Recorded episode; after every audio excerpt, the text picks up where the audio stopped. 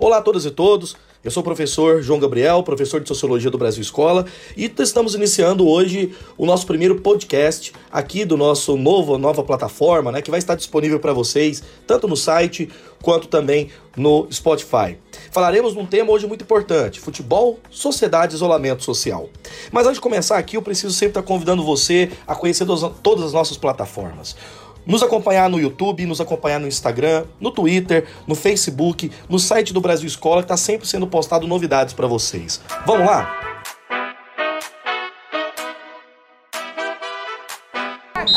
Bom, pessoal, então o tema é esse: futebol, sociedade, isolamento social. Eu vou começar aqui fazendo uma ideia e dar uma introdução para vocês bem importante, que é a seguinte: muitas pessoas têm aí no imaginário popular mais difundido que futebol é uma coisa alienadora, que futebol necessariamente é uma coisa para gente que não tem tanta intelectualidade. Eu não concordo com isso. Acredito que existe muito mais do que isso e a questão é muito mais profunda. A importância que o futebol tem demonstrado, né, socialmente dizendo, há mais de um século no cenário mundial e no cenário brasileiro inspiraram produções de mais de variados tipos de estudos acadêmicos. Inclusive, estudos estes que abrangem, na minha opinião, investigações de áreas como a educação física, a sociologia, a antropologia, a história, enfim, várias áreas, né, de várias áreas do conhecimento.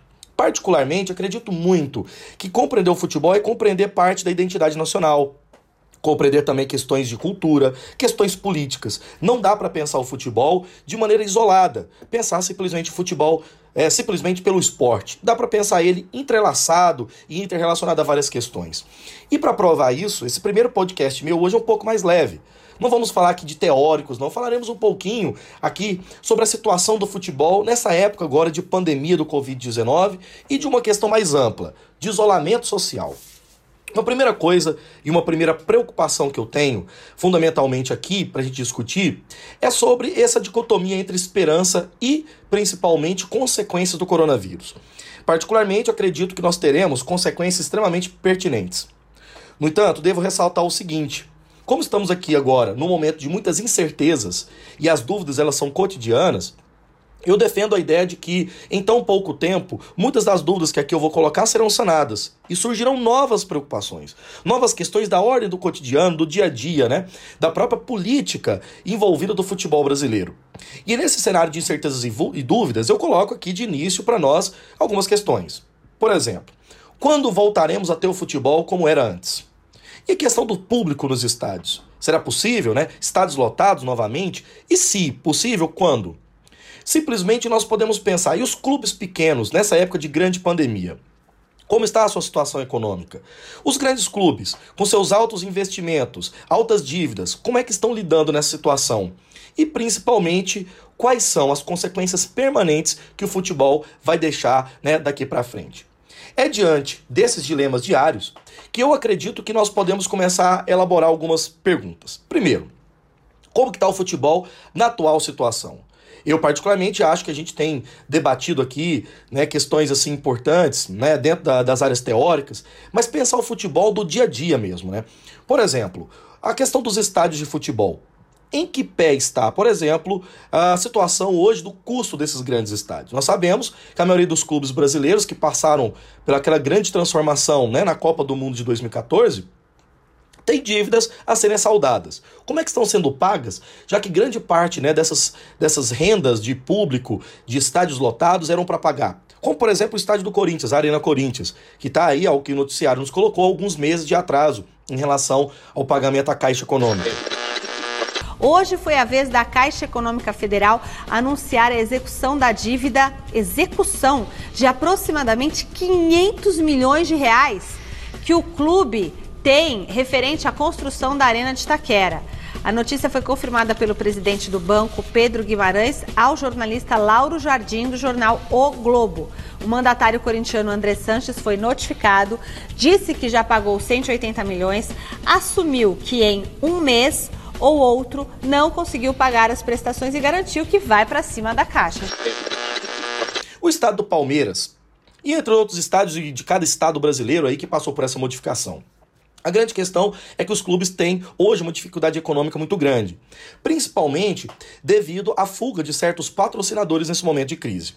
Eu coloco aqui como exemplo o Azeite Royal, né, que é uma empresa que patrocinava os quatro grandes clubes do Rio, do Rio de Janeiro, né, o, começando por ordem aí Flamengo, Vasco da Gama, Botafogo e Fluminense. E nessa sequência eu coloquei nessa ordem justamente por conta do investimento que a Azeite Royal fez nesses clubes. E nós tivemos um momento em que agora, no mês passado, no mês de março, o rompimento dessas empresas, dessa empresa Azeite Royal com esses clubes, o que gera, consequentemente, um prejuízo muito claro nesse momento. Pensando nesse aspecto, como é que esses clubes estão saldando suas dívidas? É evidentemente que, que essa empresa ela não é o patrocínio master, mas é um patrocínio importante no pagamento de jogadores. E principalmente o que nos preocupa, os jogadores que têm uma renda salarial mais baixa. Não é o caso, evidentemente, né, da totalidade ou da média maior desses clubes, mas uma pergunta que eu faria é: qual é a média de salário que um jogador de futebol, né, de futebol no Brasil recebe? De acordo com o Glassdoor, que é um site que mexe com essas estatísticas no futebol, hoje a renda salarial média de um jogador de futebol no Brasil é de R$ 2.264, o que representa, por exemplo, aí um pouco mais de dois salários mínimos. O que a gente pensa, que geralmente o senso comum tende a imaginar, é que o salário de jogador de futebol é um salário alto, astronômico, como é o caso de jogadores de nível europeu ou de jogadores aqui de alguns clubes no Brasil. O que eu devo salientar é que, pensando por essa média, há jogadores que recebem muito pouco de pequenos clubes. A sobrevivência desses clubes estão completamente, está completamente ameaçada nessa conjuntura. Ameaçada a ponto de clubes estarem permanentemente pensando em decretar falência, justamente porque não tem nenhum rendimento nesse momento. Por um lado, de não ter jogos, que gera uma renda ali, né, semanal, mensal, etc, e anual, mas ao mesmo tempo patrocínios. Do outro lado, outro exemplo de patrocínio que eu estou dando a vocês é a questão das TVs, que tem as suas cotas de transmissão e principalmente algumas grandes entidades, como o caso da Rede Globo, que já né, deu ao decreto de ter congelamento de concessão dessas cotas, o pagamento dessas cotas, o que evidentemente dá consequência para pequenos clubes. Devemos salientar que nós estávamos no meio, né, dos campeonatos estaduais, que não tem apenas clubes grandes.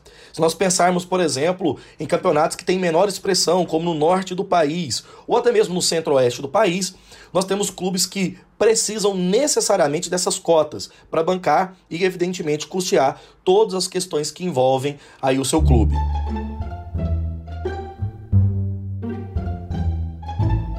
Uma outra questão que nós podemos também aqui elencar e poder trabalhar e pensar juntos aí é em relação às medidas internacionais que estão sendo tomadas.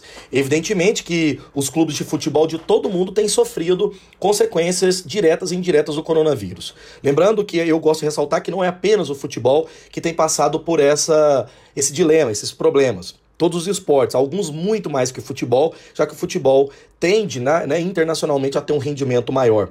A FIFA, no dia 3 do 4, é, publicou um conjunto de propostas e alterações, lembrando né, que a FIFA é a entidade máxima do futebol internacional, é, medidas que, de acordo com a entidade, seriam fundamentais para esse processo. A primeira delas seria o fim da obrigatoriedade de atletas nas seleções, podendo os clubes e os próprios atletas rejeitarem as convocações. O que, nesse caso, daria a possibilidade, né, nesse primeiro momento, dos atletas poderem se dedicar aos clubes, que permanentemente têm sofrido muito mais do que as seleções nacionais.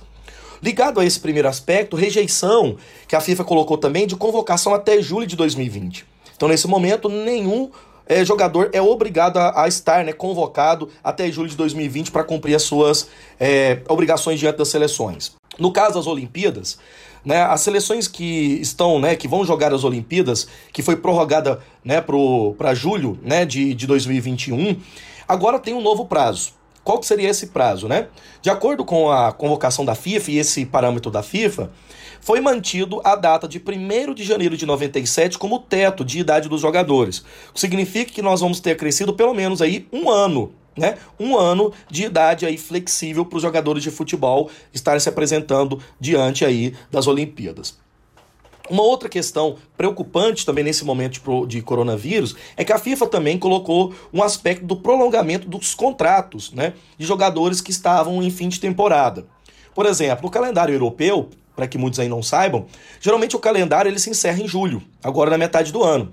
No Brasil a gente leva o calendário até dezembro, o que tem muito a ver, no caso da Europa, com questões climáticas. No entanto, naquele momento, os clubes agora vão ter necessariamente o prolongamento dos contratos com esses jogadores até o final da temporada, que alguns aí países, como a Suíça ou a Alemanha, vão prorrogar até o final do ano. Então, para garantir juridicamente os contratos dos jogadores com seus clubes. E, evidentemente, a FIFA também recomendou a título de orientação, né, que os clubes de futebol negociem com os jogadores coletivamente para não tomar decisões aí autoritárias de cima para baixo, né, em situação dos salários. Devemos sempre lembrar que dentro de um clube de futebol, os salários eles não são necessariamente equânimes. Pelo contrário, você tem jogadores que recebem cifra de milhões mensais a jogadores que recebem baixos salários, principalmente jogadores oriundos das bases, que a gente chama dos times aí de juniores, né, da estrutura do próprio clube. Isso foi feito aqui no Brasil já com vários clubes. Vários clubes estão reduzindo salários, mas tentando dialogar de cima, né, de salários de altos salários para baixos salários. O que acredito eu, e aí aqui uma opinião importante, muito boa. Justamente muito boa porque é muito necessário nesse momento que se for provada essa redução né, de renta, de rentabilidade dos clubes, que esse pagamento seja feito com jogadores que servem, que, ser, que se servem de cifras milionárias. Eu vou citar um caso particular. Por exemplo, hoje o Clube de Regatas Flamengo tem, né, a, dentro do Brasil, um maior nível hoje assim de salários, salários astronômicos, juntamente do Palmeiras e do Grêmio.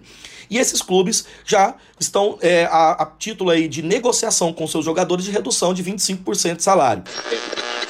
A crise econômica resultante na pandemia é grave, afeta todos, infelizmente, medidas duras necessárias. O Flamengo, apesar de seu tamanho e sua situação financeira equilibrada, não está imune a isso. Dentro dessa nova realidade econômica, o clube e seus jogadores do elenco profissional comunicam que firmaram um acordo de redução salarial e postergação de direitos de imagem. Todo o elenco profissional autorizou o clube fazer uma redução de 25% nos salários e, além disso, autorizou ainda a postergação dos direitos de imagem que seriam pagos em maio e junho de 2020 para quitação em 10 parcelas.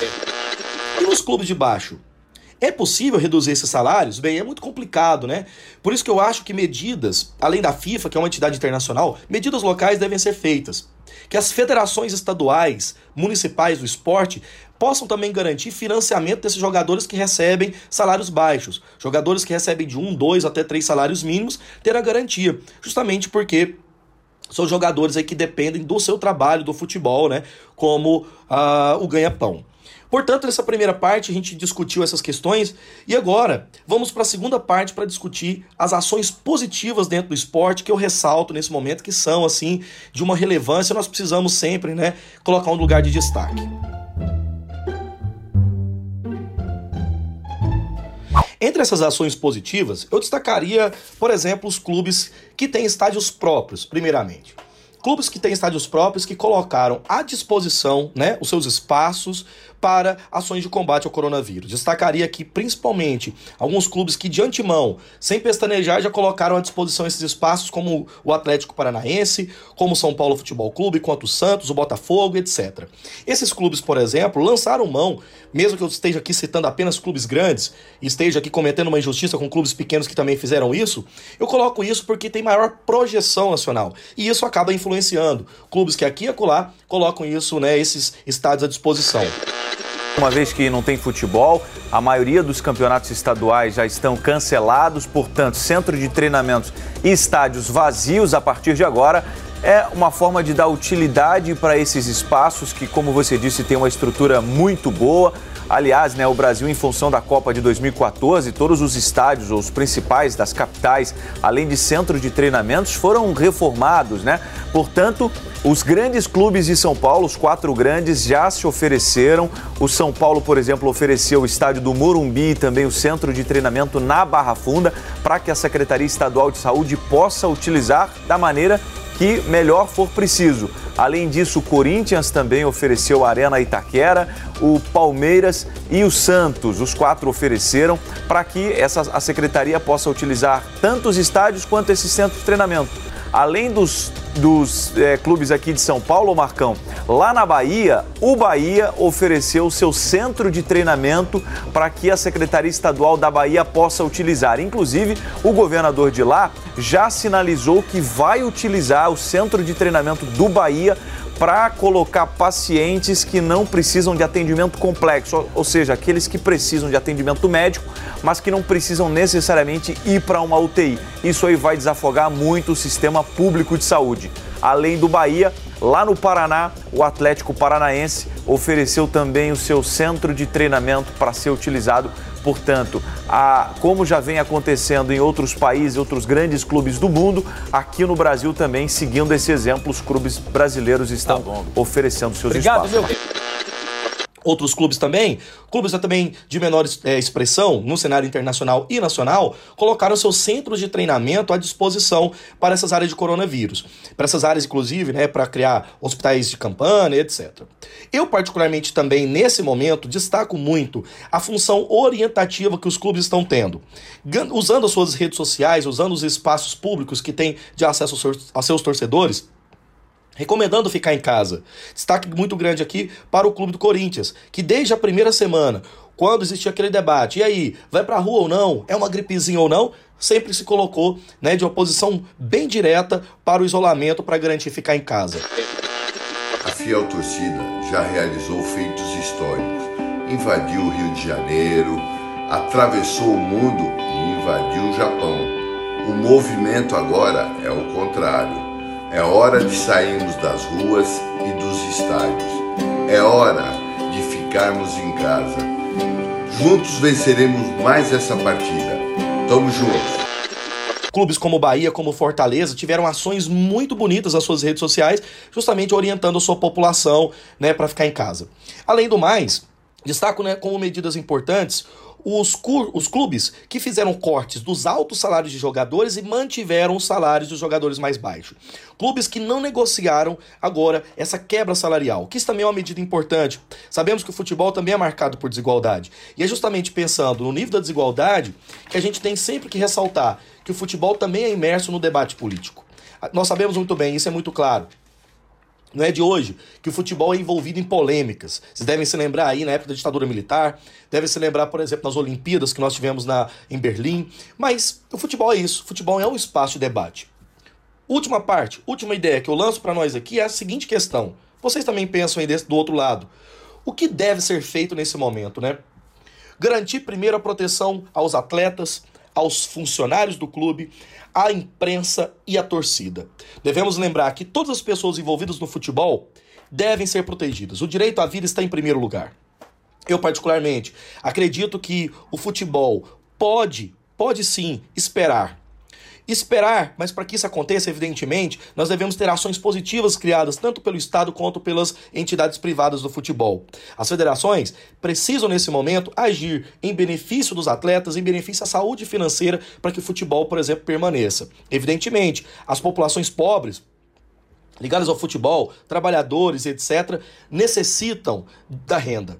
Então agora é momento de proteção a essas populações vulneráveis. Por isso que nesse momento a gente tem que sempre lembrar, por mais que nós amamos o futebol e sentimos nesse momento saudade, a saudade pode esperar. Né? A saudade pode esperar, ela vai continuar e o nosso amor é muito maior do que esse vírus. Então, nesse momento, é época de responsabilidade. Que os clubes mantenham responsabilidade interna e responsabilidade externa, utilizando desse poder maravilhoso que o futebol tem de comoção, de sentimento e principalmente de mobilização, para que nós preservemos a vida e continuamos aí, né, em pouco tempo para voltar aos estádios, assistir futebol, reunir com os nossos amigos e, obviamente, celebrar a beleza que o futebol tem. Bom, galera, nesse podcast nós utilizamos aqui algumas reportagens e suas fontes são: Flamengo reduz 25% do salário dos atletas da Central Fox Caixa anuncia a execução da dívida da Arena Corinthians, giro de notícias da Gazeta Esportiva. Ouça o Basílio e fique em casa, do Corinthians TV. E clubes brasileiros se unem na, na luta contra o coronavírus, do SBT Jornalismo. Agradeço a presença de todos, nos acompanhe nas redes sociais. O Brasil Escola está inaugurando agora os podcasts para aumentar a nossa gama de uma educação de qualidade. E pode deixar que falaremos aí de assuntos bastante interessantes aqui na sociologia. Um grande abraço para você e até o próximo.